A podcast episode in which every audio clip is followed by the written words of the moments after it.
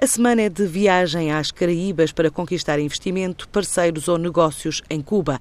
Uma missão empresarial está na Feira Internacional da Havana, que já vai na edição 35. É acompanhada do secretário de Estado de Internacionalização e do próprio presidente da AICEP para inaugurar a delegação da agência na capital cubana. Uma das unidades que Luís Castro Henriques disse numa entrevista recente à TSF que ia abrir em breve e que estão inseridas no plano estratégico que passou pela análise de um leque alargado de mercados onde a AICEP tem vindo a atuar.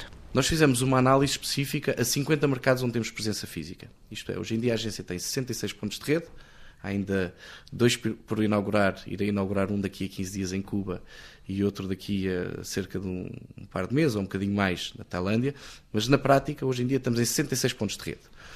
E cobrimos 50 mercados especificamente, fisicamente. Desses 50 mercados, identificamos 17 mercados que chamamos core. E porquê é que são core?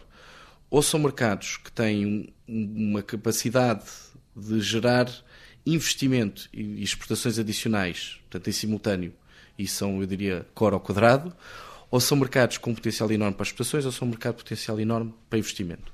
E aí identificamos, de facto, 17 mercados prioritários, os tais mercados core. E, por outro lado, ficamos com 33 mercados de diversificação. Isto não quer dizer que não tínhamos de estar nos 33 mercados de diversificação. O que quer dizer é isso mesmo, é que são mercados de diversificação. E, portanto, a nossa estratégia vai ser balizada por este conceito. Para já, até sexta-feira, o líder da ICEP acompanha a missão a Cuba. A Feira da Havana é considerada a maior feira multissetorial das Caraíbas. O ano passado contou com mais de 60 participações portuguesas e cerca de 1.500 expositores.